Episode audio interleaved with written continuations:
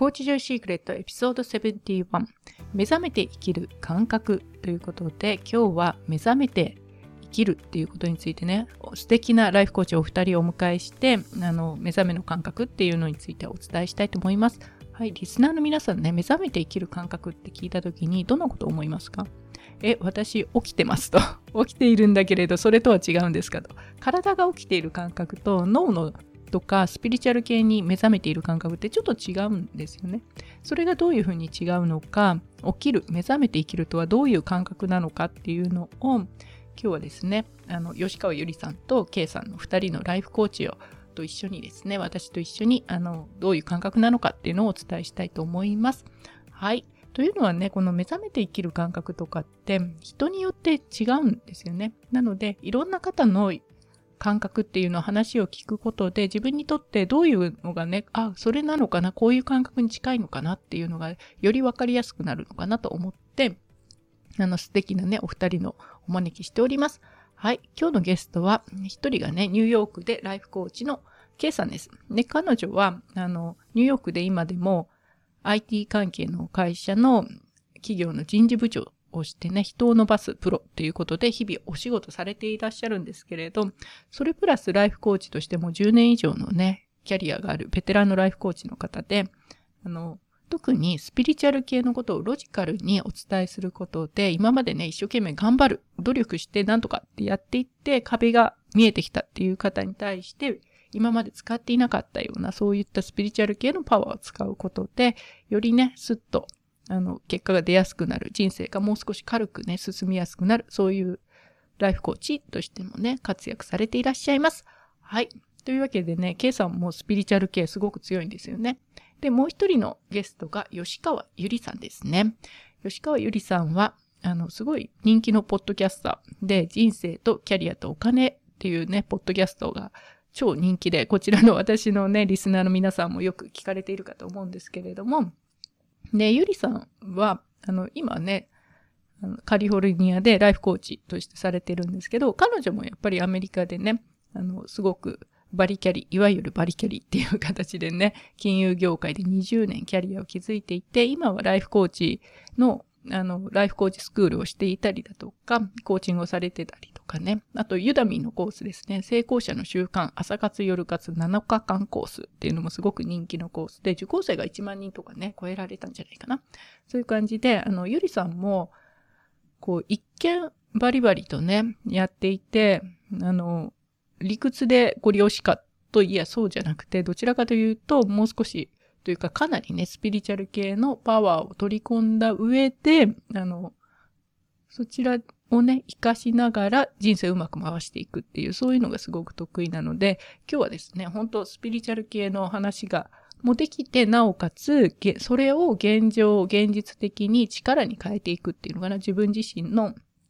とかクライアントさんのね、成功を導く、そういうパワーに変えていらっしゃる K さんとゆりさんとね、で、私の方はもう、もともと発生生物学とか生物とかね、DNA の研究者だったので、私はもうバリバリのロジカル派っていうんですか、うん、現実派なんですけれど、このね、3人でどちらかというと私聞き役かなと今日はね、思うんですが、そういう形で今日はこの3人で、あの、目覚めて生きる感覚っていうのをお伝えしますので、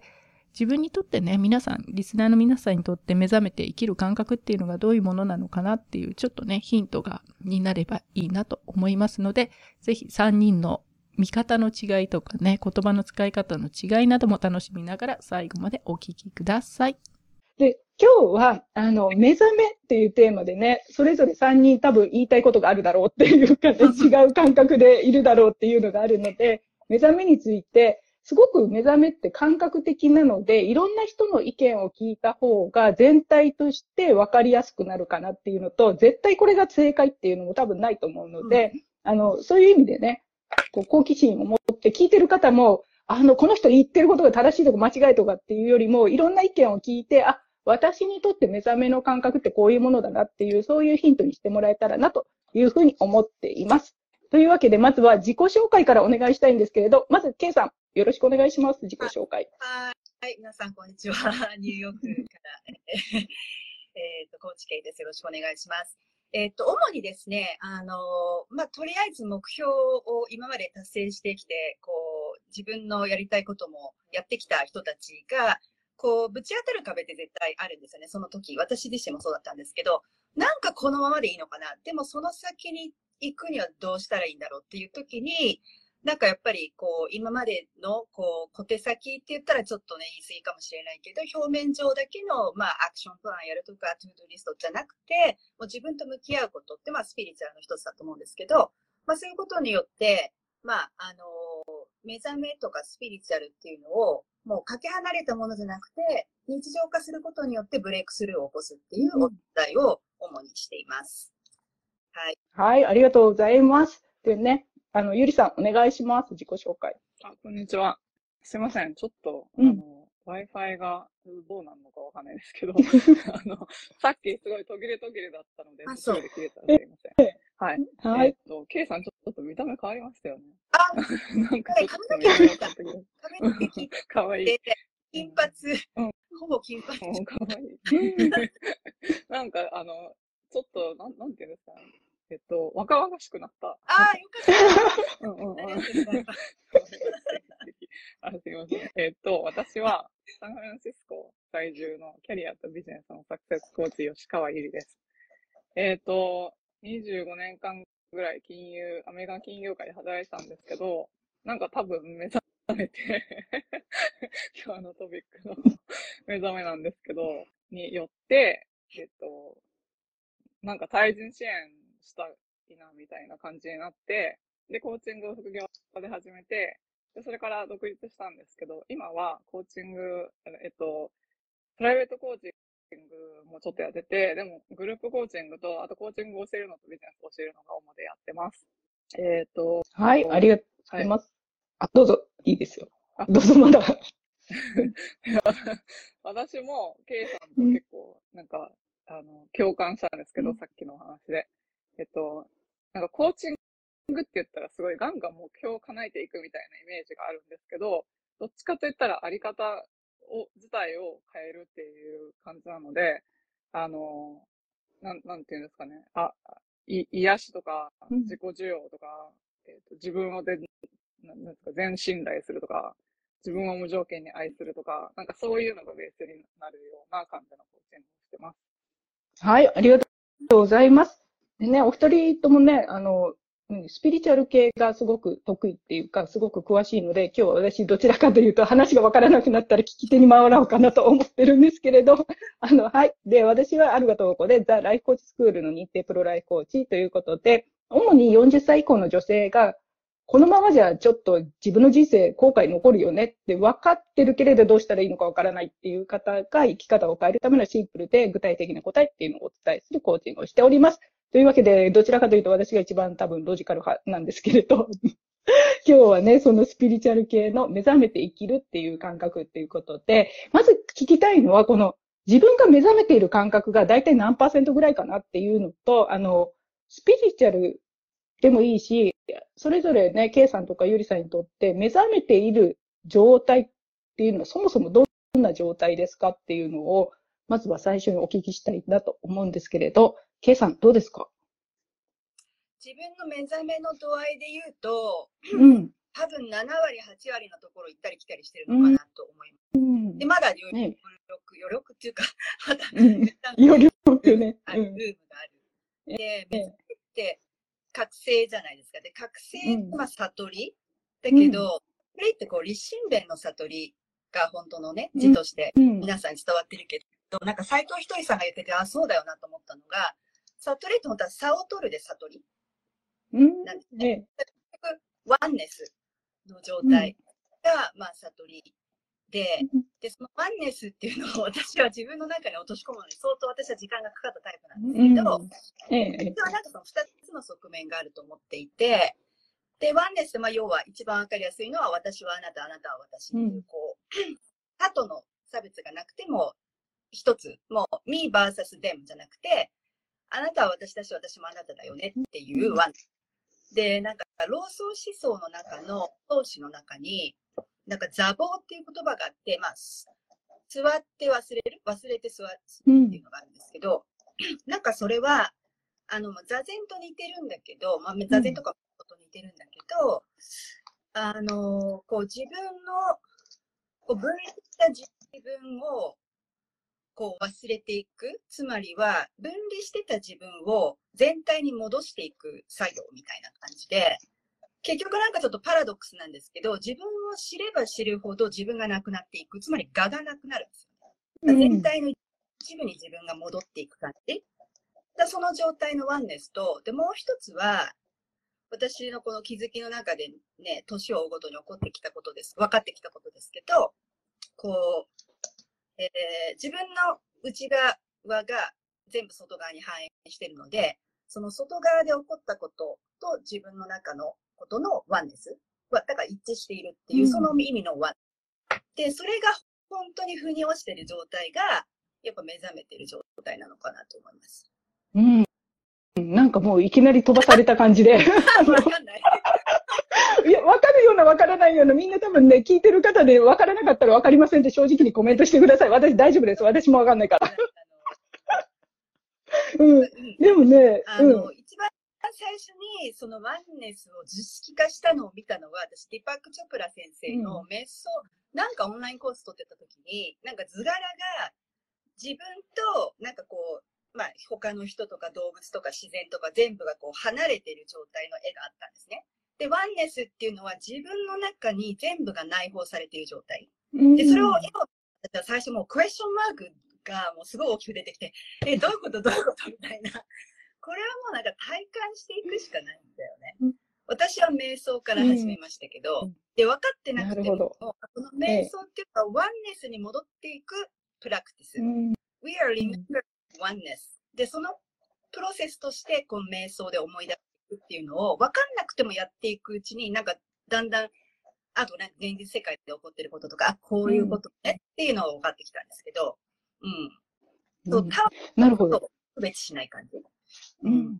なんかね、分かるような感じもするかなっていうところなんですけど、ゆ、ゆりさんにちょっと解説踏まえて、ゆりさんがね、ご自身の目覚めている感覚と、あと、目覚めているとはどんな状態っていうのをね、お聞きしようかな。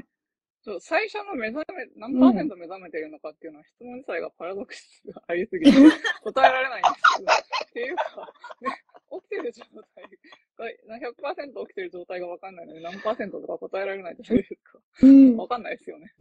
えそれはわかんないし、あの、目覚めって一体どういう意味で言ってるのかなっていうのを、うん、あのちょっとお聞きしたかったんですけど。そう、あの、それを聞きたいんですよ、私も。それぞれの人が多分目覚めって違うあれで言うから、なんで、ゆりさんの目覚めって何ですかっていう。目覚めって、うん、いや、なんか私何回も目覚めた記憶があるんで、うんうん、そういうことなのかな？なんか例えば一一回初め目覚めたのって、8歳ぐらいの時なんですけど、うん、なんか、多分、大人から子供に、え、子供から大人になったみたいな感じ意識がいきなり。ええ、そういう感じのことですかね。それはまあなんかパラダイムシフトだったんですけど、完全に。うんうん。ったですか？いや、死ぬっていうことが分かったんですよ、みんなが。はあ。お風呂入ってる時いきなり。で、それすごい、あの、イノセンスの中で生きていて、うん、で、なんか、その日その日を生きてた感じだったんですけど、子供だから。あの、ある時いきなりお風呂に入ってて、あ、ここにいる人全員死ぬし、なんか普通に生きてたら親の方が先に死ぬって思って、いきなりうおーって涙が出て、親にどうしたん？どうしたん？みたいな。それがなんか多分子供のあの純粋さの世界から大人の世界に移行した瞬間だったと思うんですけど、そういう感じのことですかね。それはまた。うん。なんでもいいです。あの、そう、自分がこれが目覚めだなって感じたことであれば別に正解がないんで、うん。でも一つの大きい、大きいあれですよね。死を意識するっていうのは。確かにあの、目覚めの時の、もう、うん。あ、で、プロセスで言っていいんだったら、うん、次は、ちょっと次すっごい覚えてるのが12歳の時に、あの、受験する、中学受験のために塾に行ってたんですけど、うん、その塾が30分ぐらい遠いところにある塾なんですよね。うん、で、30分電車で帰ってきてた時に、いきなり、なんか自我の目覚めみたいなのがあって。え え、いきなりですか、それは？そうそう。それれが完全になんか、ワンネスから離れた時なんじゃないかなと思うんですよ、最初。12歳の時。うん、なんか完全に自分は一人で立ってるみたいな意識があって、この自分が一人で立ってるのを自分で何とかしていかなきゃいけないんだみたいな。まだすごいパラダイムシフトがあった。うんうん、で、なんかそこから、その、それで生きてきて、で、別に、えっと、あそこ、そ、そこのマトリックスから抜け出たのが、40代過ぎてから、うん、最近、最近っていうか、あの、スピリチュアルアウェイクニングの前のやつですね、パラダイムシフト。うん、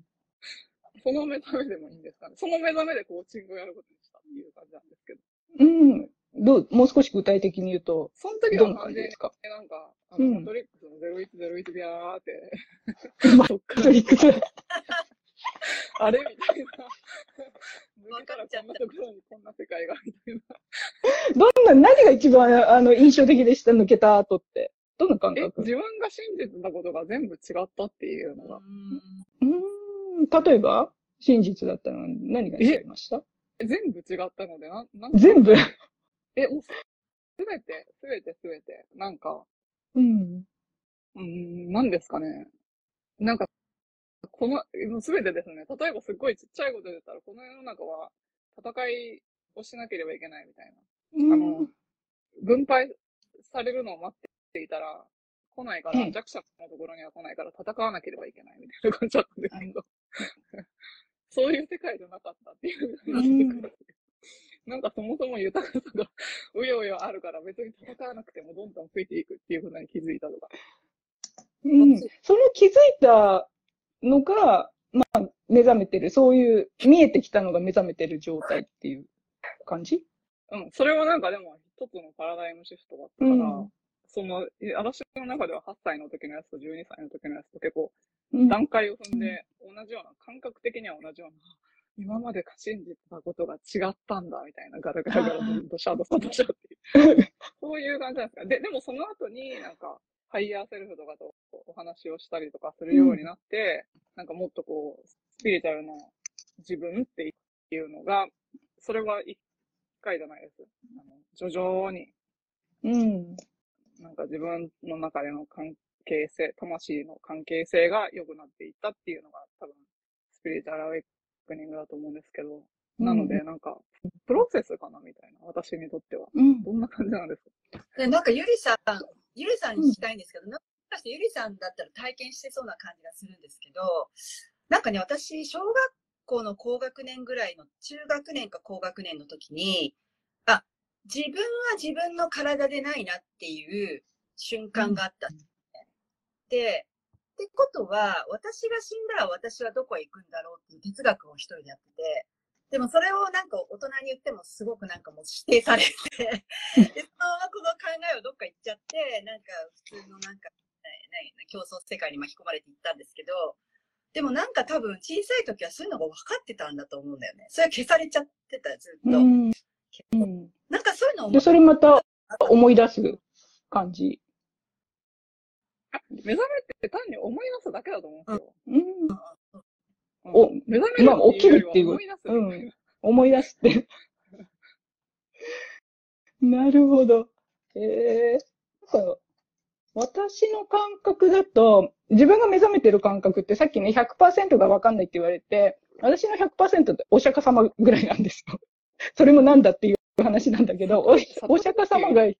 うん、私の感覚はね、なんか全てが見えてる感じっていうのかな。クリアに。なんで、お釈迦様100って言ったら、いやー、60って言ったらすいませんっていう感じかもしれないけど、言わせてくださいみたいなね、そういう感覚でいるんですけれど、うん、なんで、私の、多分ゆりさんので言うと、自分が一番最初に目覚めたっていうのは大学生ぐらいの時かな。子供の頃は全然覚えてなくて、大学生のあの、関西でのね、震災があった時に、まあ、そそれだけの方が亡くなる、そこでボランティアに行く人が、私は行きたくても行けなくて、この話どっかでしてるんですけど、あの、ボランティアに行くのに自分の意思で行く人と褒められたいから人からいいと思われて行く人の2種類がいるな。さて私はどっちでしょうって言われた時に多分人から褒められたくて行くっていう選択肢がそれまでなかったんですよね。でその違いに初めて気づいたのが大学の震災の時だから、あれ、大学2年生ぐらいの時かな ?20 歳ぐらい前後ですね。それが気づいたのが初めてで、そこで、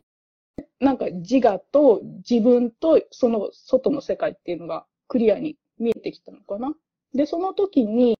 あの、本当に景色が輝いて見えるっていうか、物の輪郭がはっきりして初めて見えたっていうので、まさに、あ、起きたみたいな感じだったんですけど、その後ね、また寝、寝てましたね。どっちかっていうと。だから、やっぱり起きて寝て、起きて寝てみたいな、ゆりさんみたいに。うん。しばらくその後、10年ぐらいにもう一度寝たみたいな、二度寝したって感じです。もう私も爆睡してました、爆睡。そうそう。揺り起こされても起きないみたいな。そうそう。また見たくない現実を見るから寝ますみたいな感じだったんですけど。なるほど、そういうことなんですね。いや、でも私、お釈迦様とイエス様が同列なんですけど、私の中では。えっと、100だったら私5くらいで。すごい。謙虚ですね。めっちゃ、めっちゃ寝てます。めっちゃ寝てすごい。謙虚。めちゃくちゃ寝てるの。ええー、そうなんだ。な、なんでですかそんな5ってい。う。ええー、すごい、まだ伸びしろがあるってい。うこと。うん私みたいな感じだったら、300歳とか400歳ぐらいまでいかない気がする。だってめちゃめちゃ属性にまみれてるもん。邪念がまだまだあるからって。そうね。だって水の上とか歩けない。そこと比べてますかそう。目覚めている人って1割ぐらいって誰が言ってたんだっけななんか、ね、なんか言って、うん、気づ、気づいてね、うん。なんで、あの、そう、なんで目覚めてるって言っても100%常に目覚めてるかって言ったらそういうわけじゃなくて、目覚めてる時もあれば、いや、まだすいません、寝てますっていうのもあるっていう、そういう感じですかね。うん。うん、うん。あの、目覚めてる時って、あ、さっきゆりさんもそう、目覚めのきっかけがね、何か突然来たって言われてたんですけど、ケイさんにとって目覚目覚めのきっかけって何でした？うん、私もでもと、突然っていうよりは徐々にっていう感じですよね。うん。うん、でも、一番最初のきっかけは、おそらくメンターコーチとの出会いですね。彼女めちゃくちゃ目覚めてる人だったので、うん、最初も理解もな感じだったんですけど、でもでもなんか、あのー、いや、本当にありがたいですね。いろいろ、まあ、耳が痛いことを指摘してもらったので、当時、私がコーチングを始めた当時ですね、11年ぐらい前ですけど、11年、2年前ですけど、うん。常に私が頭にいっちゃってるのを、なんか、あの、また思考に行っちゃってるよとか、なんかこう行動する前にいろいろ考えすぎるちゃってると、You, you don't know that ってこう、まだわかんないじゃないみたいな感じで言ったりとか、なんかね、いろいろ、あの、耳が痛いことをいろいろ諭してくれたので、で、まあ、瞑想を紹介してくれたのも彼女だったんですね。で、瞑想をすることで、私がずっと頭でっかちだったのを、なんかね、体のエネルギーを徐々に感じられるようになったんですね。うん、まあ、チャクラを学んでかけど、それまではなんか胸をになんかこう手を当てて何か感じるとか言われても全く何も感じなくて、で、自分が何かを選択するときも、なんか普通はね、あの敏感な人っていうのは、自分にとってベストな選択の時は、なんかそれでしっくりする体の感覚があるとか言いますけど、あと逆だとちょっとなんかしっくりこないみたいな感じ。で、私は全くそれ何にも感じなくて、区別が全くつかなかったんですけど、そのチャクラを、チャクラのメディテーションをや、始めてから、ああ、こういう感覚なのかっていうのを分かり始めて、それが一番最初になんか感覚で生きるっていうことのまあ、そのきっかけだった気はしますね。うん。あの、目覚めて生きるって、やっぱり感覚的に生きてる感じ？いいな感じですね。うん。うん、うん、うん。なるほどね。他に、あの、ゆりさんね、感覚っていうか、なんかあります？目覚めてる時の感覚って。まあ、目覚めてるかどうかわか、その、わかんないですけど、うん、あの、全然、その、前、後と前で違うなっていう思うのは、なんか守られてる感っていうか、安心なんか安心、えー、私が完全に違うなって思うのは、不安とか怖いっていうのが、うんと、当たり前だった世界。それがベースだった世界。不安と怖いっていうのも、が、なんか基礎工事でそこ、そこの上に建てられてる世界から、あの、もうちょっと、なんですか、光とか愛とか安心っていうものがベースのなんか、建物になんか移動したみたいなイメージだから、な、なんかね、あんまその、守られてる感ですね。ま、前は本当に夜夜道を一人で歩くのも怖かったんですよ。あと、それ怖い、怖いけど。あと、あの、もう本当すべて怖くて、子供が道で遊んでたら車にひかれるのが怖いとか、あとなんか、まあ、あの、不安だから、あの、いっぱいお給料もらって、うん、あの、いっぱい投資してとか、結構不安でやることがすごい多くて、うん、うん。でもなんかそれが全くなくなって、な、なんでかって言ったら別に、なんか何もしなくても私守られてるから大丈夫みたいな、なんか謎の無敵状態というか。ある、それ。そうそうそうそう。で、完全に自分で作れるみたいな。自分が想像できるから、うん、別に何も、いや、今なんか嫌だったら別の作ったらいいじゃんみたいな感じになってたから怖さがなくなった感じです。うん。うん。で、怖さがなくなると、ね、うん、やっぱそれがワンネスすごい繋がってると思うんですけど、うん、なんか、人に対する壁がなくなったっていうか、ねなん、なんですかね。もう、誰とでも境界、境界線がないって言ったらおかしいけど、うん、なんか前だったら絶対喋れないような人とかと喋れるようになったし、なんか普通にこう、心を開いて、もう怖くなくなったので、なんか普通にそこにただいるので OK みたいな感じになった感じですか、うん、その違いって、こう、ビフォーアフターでね、不安がない、あったところから不安のない守られてる世界に移動するときってどんな感じですか？何が起きたら、こう、移動するっていう。何ですかね。いや、なんか気づいたんですよね、きっとね。私はコーチングで気づいたから、コーチングやってるんですけど。そうそう。怖くないんだっていうことに気づいたんじゃないですかね。なるほどね。あの、だからわざわざ移動したっていうよりも、スパッとなんかオセロをひっくり返ったみたいな感じ。あ、その、マトリックス出たら怖くなかったっていう。うん、でむしろなんか怖いと信じ込まされていたみたいな感が、自分の中では、あ、本当じゃないものを、な、なんだか、な、なんでかよくわからないけど信じ込まされていたな、みたいなのがありました。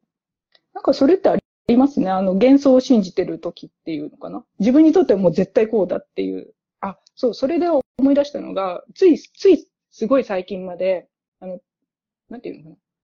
難しいと簡単で、難しいは良くない、簡単はすごくいいっていうね、この二色ですごい思ってたんだけど、別にどっちでもよかったな、みたいな感じのことを改めて 思ったっていうのかな。難しいのも簡単なのも、あの、結局人が決めてるから、どっちでもよかったなって、うまくいきさえすればそれはどっちでもいいとか、なんかそんな感じで思ってることをひっくり返るっていうのは、結構難しい方がいいとある。難しい方がいいっていうか、難しい方が良くない。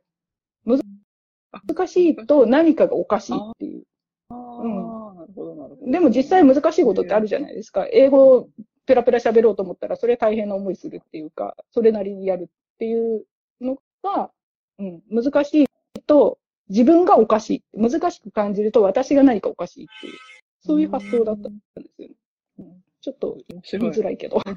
うん、そうそうそう。そんな感じとかね。うん。うん。なんでね、そう。で、あと、なんだろうな、こう、人が目覚めた時っていうのを、これって行くとわかるじゃないですか。違う、変わるとね。でも変わる前の時に、な、なんて言ったらいいのかな？その、あ、私そうかもって気がつく何かのサインっていうか、なんかあります？ケイさん。私、そう、そうかもっていうの目、目覚めたかもっていうサイン。うん、うん、うん。そうそうそう。なんで気づくのかな？って。うん。から嫌な人はいなくなります。こ れ本当に私も人体実験。嫌な人が。あ、私の方がちょっと固まってるから。なんか、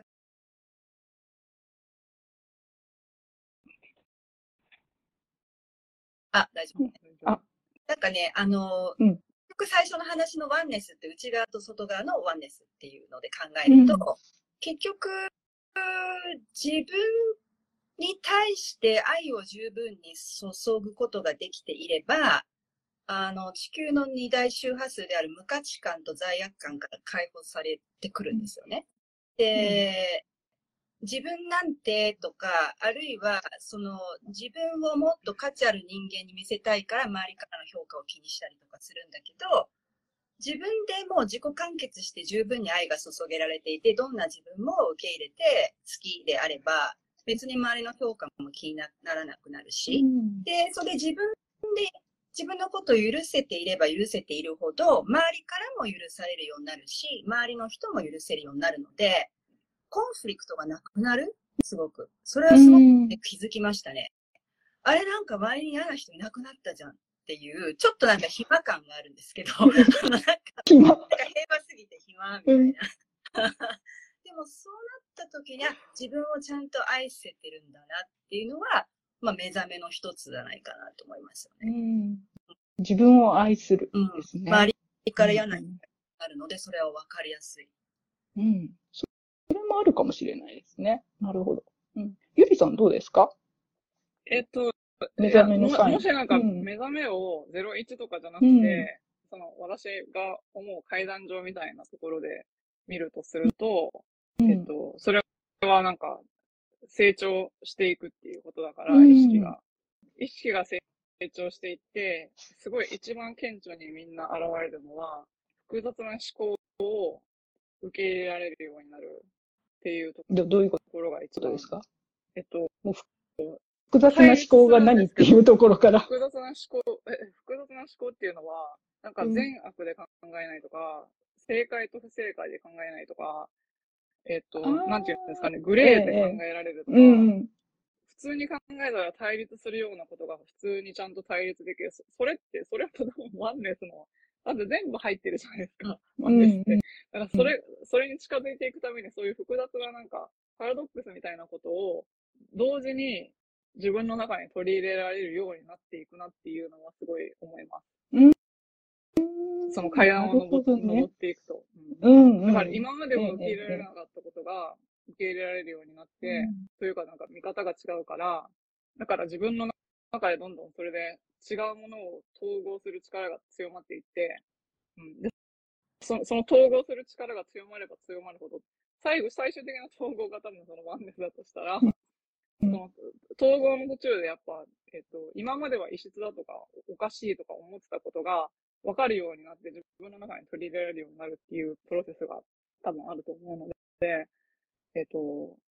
やっぱ言ってることが白黒っていうところから、グレーもどんどん入ってくうんるうんなって思います。その、その、階段登ってる人を見たらそういう風になってるなっていうのは思い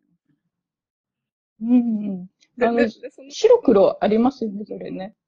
でそその時に、だから善人とか悪人とか、あの人は違う、この人は違うっていう感じがなくなるから、うん。外の世界が、うんさっきのケイさんおっしゃったみたいに、嫌な人いなくなるとか、なんか、ジャッジとかも全然なくなったりとか、なんかそういう感じにななっていくんじゃないかなと。うん、すごい面白いっていうか、あの、そう、今言われたね、こう、ゼロ、ゼロ百？オールオーナッシングの、ね、こっちじゃなければこっちみたいな感じのが、ちゃんと中間が見えてくるっていうか、受け入れられるっていう。うん。それ結構、コーチングのトピックでも上がってきますよね。人がこっちかこっちかで見てるっていう。なるほど。はい。とね、さっきね、コメントが、スープ、スープラ。つぶらさんね、つぶらさん、コメントうん。ありがとうございます、つぶらさんの。ね、無価値観と罪悪感からの解放。いいですね。K さんありがとうございます。とということでね。うん。これね、無価値観と罪悪感からの解放って結構難しいですよね。う。時なんか間コツかかる。ううんん。あの、コツがあれば何か。コツは、うん。まず気づくことなんですけど、あの、これ前誰かとのコラボライブでもお話ししたんですけど、あの、そういう、まあ、統合させたい意識、うんえー手放したい意識、統合させたい意識に名前をつけるっていうのをよくやってて、そうすると、こう自分のものじゃなく、あの、別の自分のものでないっていう意識になるんですよ。だから自分が罪悪感、無価値観って自分と一致しちゃってると、なかなか手放せないんですけど、これ自分のものじゃなくて地球のものだからお返ししますみたいなノリで、名前をつけてあげることで自分との距離ができるんですよね。ねとの距離ができると、それに気づいたときに、あ、なん、私とか、例えばだから、この間私のお客さんで、個人セッションしてるお客さんで、まあ、エゴがすごく出てくると。だ名前つけましょうよ。イーゴちゃん。英語でイーゴじゃないですか。英語うんイーゴちゃうんんで、そうするともう自分からは切り離す。切り離したものとしてまず意識して、出てきたら、出てきた時っていうのは気づいた時だから、もう気づけた時点でもうエゴじゃないんですよね、それって。だからその時に、まあ、イーゴちゃんまた出てきたね、また頑張ってるね、みたいな感じで、ちょっと遊んでってる自分を笑う感じの余裕のとか、とか、あとやっぱプレゼン、今ここっていうのも多分目覚めの一つだと思うんですけど、どうしても人ってね、過去、昨日のしうん失敗したこととか将来の不安とかって、今ここがお留守になってる人が多いんだけど、あ、今自分、今ここにいないなって気づいた時点で今ここに戻ってきてるんですよ、実は。なので、まずは。気づいてあげることですね。自分の意識がいつもどこに向かってるのかなっていうのを気づく。だから罪悪感であったり、無価値観であったり、そのエゴであったり、今ここにいないっていうのも、まず気づいて、で、あ、これ自分と統合したい意識。まあ自分ではない、自分とは別物であることで、名前をつけて手放してあげるっていう感じかな。むうんうん。なんか、私はそんな感じでやって、時間はかかったけど、だいぶもう、本当に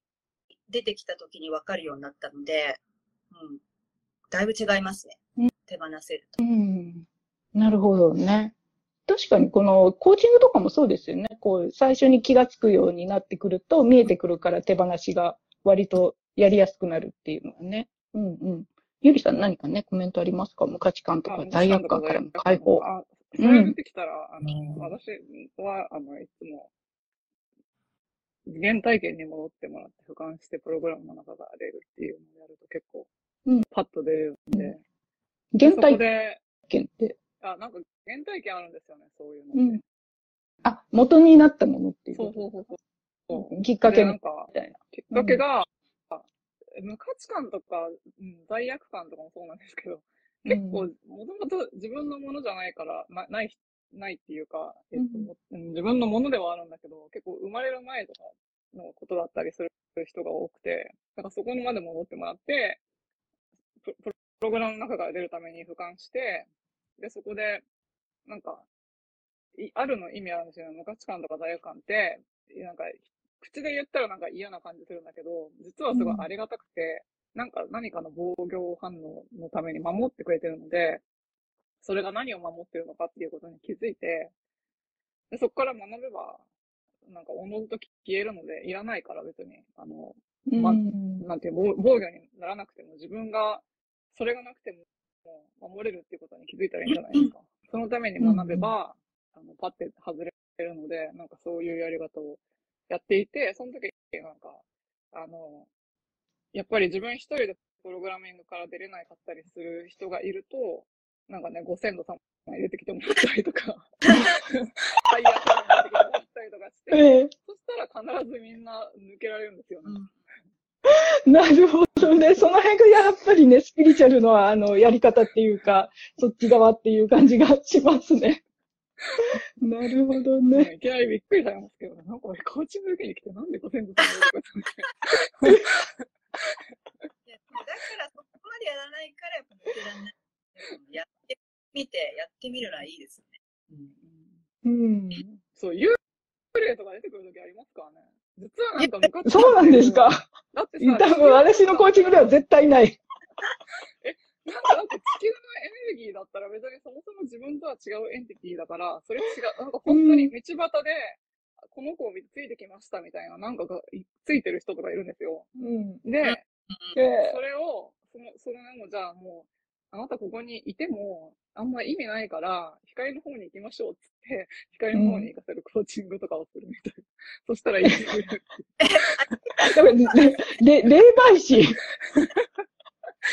や、いや、できるできる。パワーもあるすごいね。コーチングとかもできるすごい私多分気がつかないの、それ来ててもね。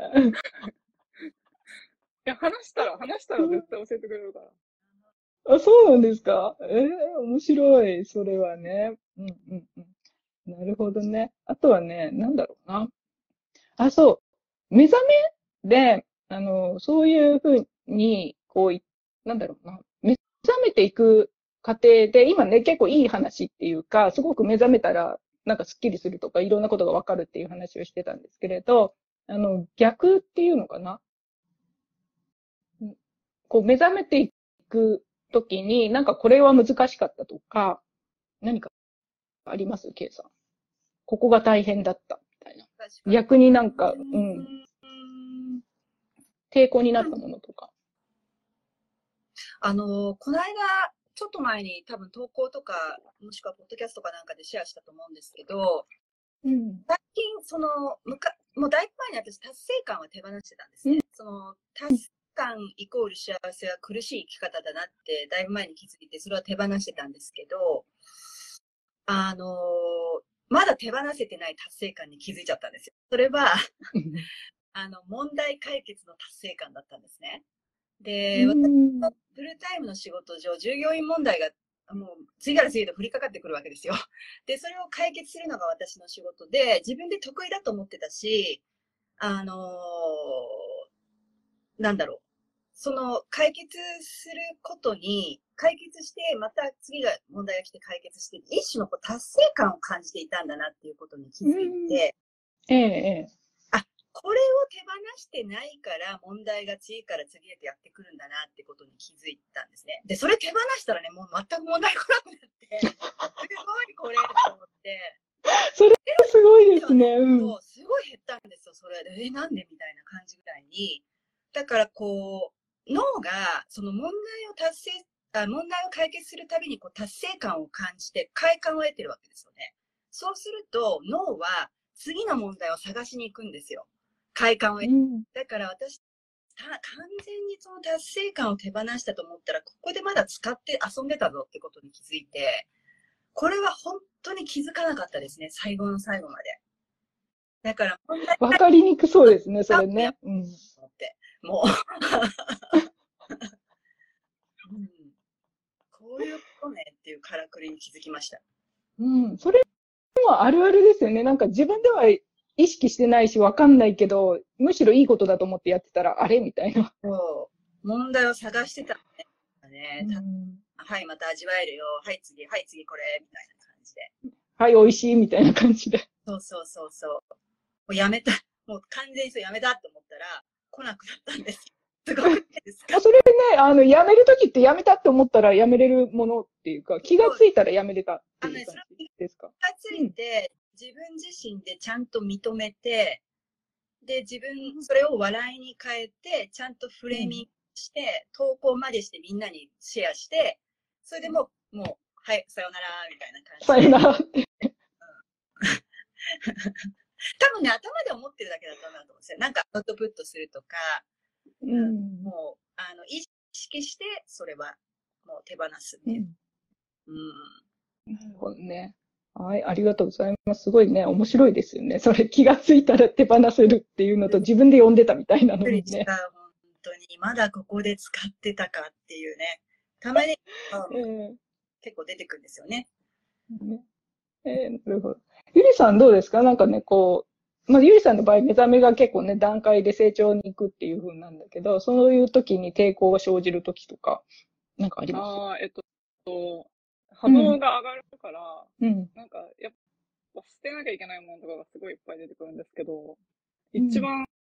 どういうことですか？怖い、あ人間関係とか、あの、持ってるものとか、やっぱ手放さなきゃいけなくなっちゃうんですよね。うん。で、それが、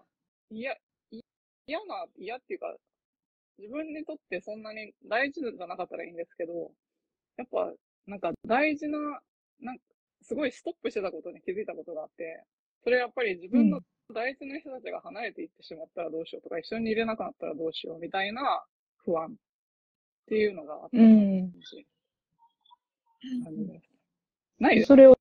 手放す。いやいやいや、うんあのないですよだから、抵抗に、それがすごい抵抗になってたっていう。ないですか？そういうのって。変わりますよね。うん人間関係完全に。変わります。そう。だけど、なんかその、友達関係とかまでだったらいいけど、大事な、まあ、例えば私だったら、旦那さんとか、子供とかう、んすごい大事じゃないですか、家族。すごいいい、自分にとってすごく大事な人とかと一緒にいれなくなったらどうしようみたいな。そういうのを実際私のコーチングをしてくれた先生とかが離婚したのとか見たんで、結構ビビっちゃってっていうのもありました。うん。うんうんで、それでどう解消されたっていうか、その抵抗を。それは、すっごい、うん。いつもあるんですけど、あ、これ今なんかすごい段階上がってるわって感じる時があるので、あ、これ怖いんですけど、まあとりあえずユニバースにお任せみたいな。連れてきてね、一緒にみたい連れてきてね、一緒に。私話す気ないから一緒に連れてきてねな。って、みんな。っていう感じです。うんうんなるほどね。面白い、それも。でもない、うんないですか？あのケイさん、そういうの。あります怖い時ってないですか？もう全然友達とか全然変わります。ううんん。なんか、うん、寂しいなと若干思う時はあるんですけど、おそらく多分また縁があればつながる時もあるので、まあ、まあベスト、お互いのベストなんだろうなと思いますよね。だから、うんとかであも、帰国するうん。に会う多分、あの、親友が何人かいるんですけど、うん。なんかね、話を聞いてると、なんかこう、地の時代、地の時代、バリバリを生きてる感じがして、うん。あー、もしかしてご縁切れちゃうかなっていう不安とか、やっぱ寂しさは、まあ自分からもうあなたと会わないとかやらないけど、まあ自然ともし切れるんだったら、もう何十年も続いてきたご縁だけど、まあ切れる、まあ、目覚めの方向に行くのでなければ、あの、やっぱ切れていくんだろうなと思います。まあそれはしょうがないなと。うん。ね、それは自分が変わったから相手と会わなくなって切れるっていう、うんそういう雰囲気ですか、ケイさん。ね、そうですね。まあ多分過去になんかめ、うん。私よりも全然目覚めてる人から私が切られたこともたくさんあったと思うんですけど、自覚してないけ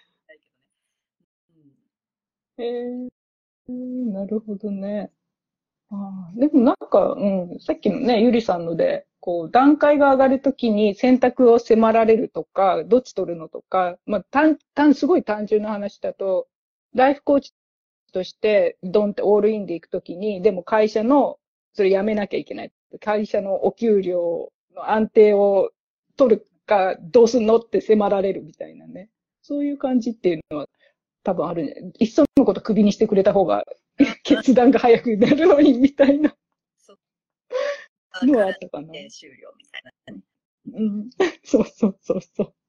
そういう感じがあるかなっていう。あの、あとお二人にこれからなんかね、多分目覚めって本当に体験しないとわからなかったり、ちょっと掴みどころがなかったりするじゃないですか。で、そういう、まだね、目覚めって、うーん、どうなのかなってわか、わかんないなっていう方に、こういうふうなことするといいよとか何かありますか？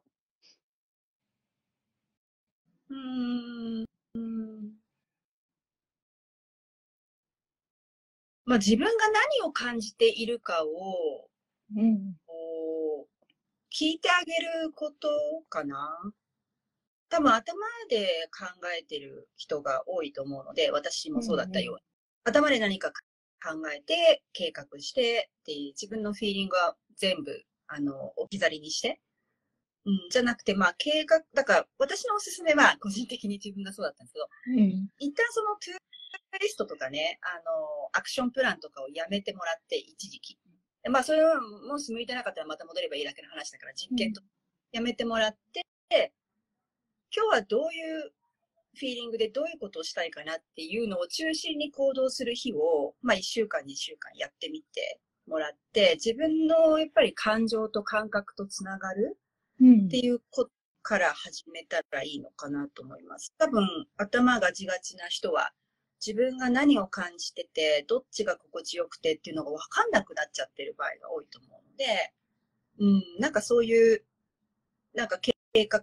スケジュール帳とかトゥードリストは一旦やめて、あの、感覚を中心に、感覚を中心に過ごしてみるのもいいかなと思います。うん。あの、それすっごいわかりますね。私も最初、一番最初に、あなたのフィーリング何ですか？とか、感情って言われたときに、あの、2種類ぐらいしか持ってなかったみたいな、いいか悪いか、好きか嫌いかみたいな。私も本当分かってなかった。何に？全然わかんないんですけど、みたいな。うんうん。なんで、そういう、最初はでもそこから、こう、自分が本当に気持ちいいと思うものが何かっていうか、気持ちいいが何かがわからないっていう、はい、そういう状況っていう。うんうんなんで、もしそのぐらいの人だったらね、最初は自分の気持ちよさ探すのがいいかなっていう。うん、そう。ありますよね、確かに。うんうん。なるほど、なるほど。ゆりさんどうですか？でもなんか、それで言ったら、うん、エイブラハムの感情の22段階を私はいつも、うん、あの、おすすめしてるんですけど、あれを見て、自分の感情にラベルをつけるっていうのは結構一番最初にやってもらっていて、あの、なぜかというと、やっぱ抑圧されてるか自分で抑圧してるかわかんないですけど、うん、感情を感じないようにして生きている人が多いので、うん、うんと、どっちが言ったら悲しいとか、怒ってるとか、さっきの罪悪感もそうだし、恥ずかしいとか、そういうなんか、ネガティブって言われてるような感情を抑えてるから、そっちの逆の、なんか、喜びとか、感謝とか愛とかも、なんかこう、抑えられていて、全体的にすごい幅が狭いみたいな、喜怒哀楽の幅が狭いっていう、うん、なんか、それがすごい人生を、うん、の満足度をすごい狭めているから、そこのなんか、感覚をガーって広げるために、まずは、あの、怖いかもしれないんですけど、ネガティブなところも全部今自分がどこにいるのかなって分かれば、ラベル化をすることによって、なんか客観視できて、こういうことなんだって思って、で、その感情が来た時に、私は体の中でどういう、どういうふうにこの感情を感じるのかっていうことが分かったら、それが来た時に、あ、この感情はこうだって自分で分かるんで、なんかそれができたら、またイーブラハムが言ってることが、うん、その、気づいたら、それよりもうちょっと、1段階とか2段階とか、もうちょっと上の、あの、感情に行くにはどうしたらいいかなって、どういう思考にしたらいいかなとか考えていったら、だんだん上がっていって、でそれがなんか、なんかね、ああ、なんか目覚めて生きるの中の一つに、自分のエネルギー体としての自分を実感するっていうのが一つあると思うんですけど、うん、そのエネルギー体としての自分を実感するのに、感情の感覚が体で分かんなかったらエネルギー生成できないですよ。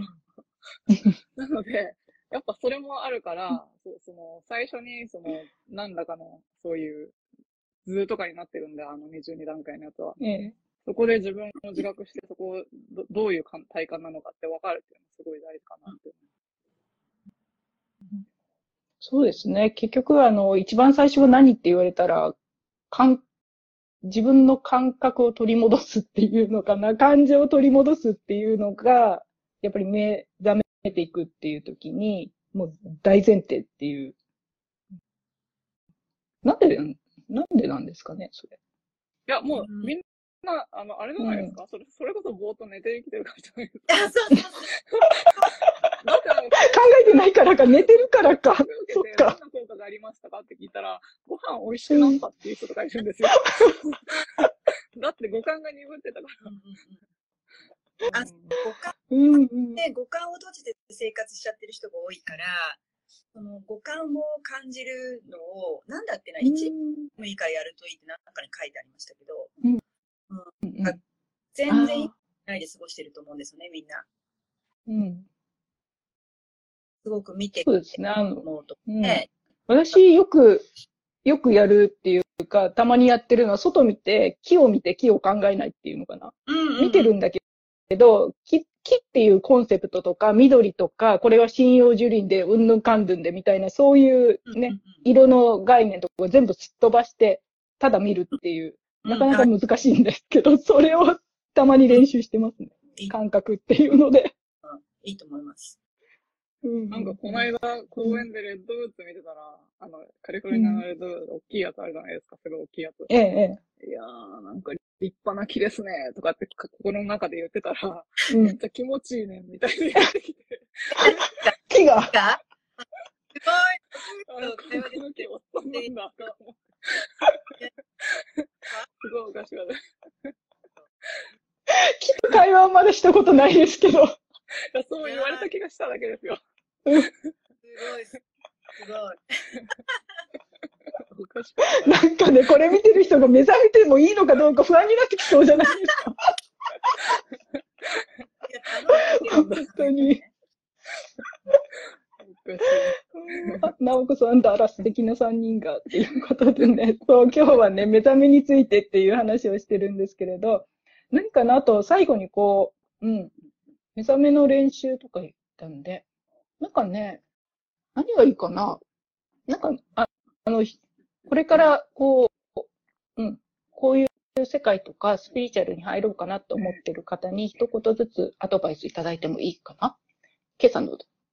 アドバイス、そうですね。めっちゃ楽で、うん。生きるのが楽。楽。にが、さっき、うん。ゆりさんがおっしゃってたような、こう、絶対的な安心感というか、信頼感、信頼感、うちに対してはええ。絶対おられているんだっていう、なんか、そういう理由もない、根拠のない自信みたいのが、あの、ついてくるので、その不安感やっぱりなくなってくるし、えーそしてまたその達成感がどうのこうのって私がずっと戦ってきたやつもなくなり、周りがやらない人がいるえ。なんだろう、いつもこう穏やかな海が自分の中にこう流れているような、うん。なんかそんな感じですよね。だから、もしかしたら、そのまだ人間ドラマを味わっていたいと思う人は、目覚めない方がいいかもしれない。なんかこう暇な、暇な感じになって。暇になる。だから、もしかしたら、体験し尽くすと、絶対飽きてくるんですよ。で、私ももう、もういいかなっていう、こう、遊び尽くしたっていうか、その人間ドラマのこうアップダウン、アップアンダウンとね。で、なんかその地点に到達すると、あ、もういいかなと思った時に目覚めると、非常に生きるのが楽になります。でもまだ遊んでいたい方はそれ遊んでもいいと思うんですよ。でも絶対飽きるから、うん絶対飽きるから。あの、こっちの世界に来てください。なるほどね。そういうのでね、加速したい方はぜひね、ケイさんのコーチングに行ってみてください。はい、ありがとうございます。ゆりさんどうですか？ゆりさんの世界に。スピリチュアルって、私なんか、昔、頭おかしいって思ってたんですよ。スピリチュアルな話してる人とか。IQ が低いに違いないとかすごいやめたんですけど。なんかクリティカルシンキングができない人に違いないみたいな感じで思ってたんですけど、ええなんか、やっぱりこういう、えっと自己啓発の勉強とかいろいろしてたら、やっぱスピリチュアルっていうのは、まあ、人間のこう一つの側面でもあるじゃないですか。うん私たちの中に入っ中に入ってるもので。で、今日あの、子供連れてプラネタリウム行ってきたんですけど、えっと、ダークマターの話をしてて、やっぱり宇宙の95%ぐらいが見えないんですよね。なんか今まで目に見えるもので科学的に計測しようとしても見えないから、見えないものをどうやって計測するんだっていう話で科学者が盛り上がってるっていうのを聞いてきたんですけど、それと一緒で、私たちの目に見えないものとか精神世界って目に見えないもの、エネルギーの話とかも全部目に見えないから怪しいって思うんですけど、怪しい、普通に、普通になんか、多能で生きてたらね。うん。なんですけど、ええなんかそ、その、同じなんですよ。95%目に見えないものが私たちの人生を司ってるんだったら、それをなんか知りたいなって思う好奇心みたいなのがあったら、なんかまあこので、そもそもこのライブ見てる時点で、好奇心っていうか、怖いもの見たさが、怖いもの見たさ。そしたらなんかそっちの、うん、なんかちょっとそういう方向に、なんていうんですかね、好奇心を働かせてみたら、また新たな人生の醍醐味みたいなのが見えるんじゃないかなって思います。はい、ありがとうございます。そうですね。あの、わからなかったらとりあえず見に行ってみるっていうのが一番ね、いいのかなっていうか、体験すると見えてくるものっていうのかな。で、その上で、あ自分にあるといいなと思えば受ければいいし、受け取ればいいし、いらないなと思ったらほっといて、そのまま置いとけばいいみたいなね。そういう感じなのかなっていうふうに思いました。はい。というわけでね、今日はちょっとね、マニアックなテーマ でまだまだお話尽きないんですけれど、目覚めっていうと、そういう感じなんですが、あと最後に、じゃあね、K さん、ゆりさん、それぞれ、あの、お知らせとあれば、どうぞ、K さんどうぞ。はい。えっと、常にあの、公開コーチングの、あの、挑戦者を募集してます。えー、えー、顔見せが NG の人は、ポッドキャスト。ポッドキャストは、まあ、匿名でも OK なので、興味ある人はご連絡ください。えー、それとまだちょっと計画中で、えー、日程とか内容とかはっきり決まってないんですけど、あのー、まあ、スピリチュアルって実は実用的なスキルなんだよっていうことの勉強会を、えー、したいと思う、無料勉強会をしたいと思っているので、えー、まあ、ちょっと形になってきたらお知らせするので、興味ある人はぜひ、えー、スピリチュアル 実用化するために一緒に勉強しましょう。はい。はい、ありがとうございます。それすごいね、今日聞いてる方はぜひぜひね、参加したいんじゃないかなと思います。ありがとうございました。はい。ゆりさんどうぞ。はい、えっと、私は、あの、習慣化して人生を変えていくっていうことをすごい強調してお伝えしてるんですけど、その習慣化の一つに紙に書くっていうのがあって、私があの改良に改良を重ねて、あの、今でも使っている毎朝書くジャーナリングのテンプレートを無料でプレゼントしているので、えっと、もし興味のある方は、そこから受け取ってください。あの、プロフィールのリンクに、Love Your Life Journal って言って、あの、自分の人生を愛するためのジャーナル。で、意識の集中する場所を決めて、一日一日を意図を持って生きるっていう目的で作ったものなので、もしよかったら受け取ってください。はい。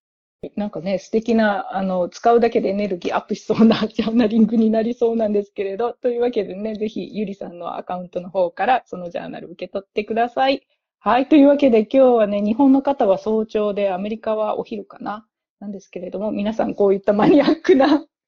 ライブにお付き合いいただいてありがとうございます。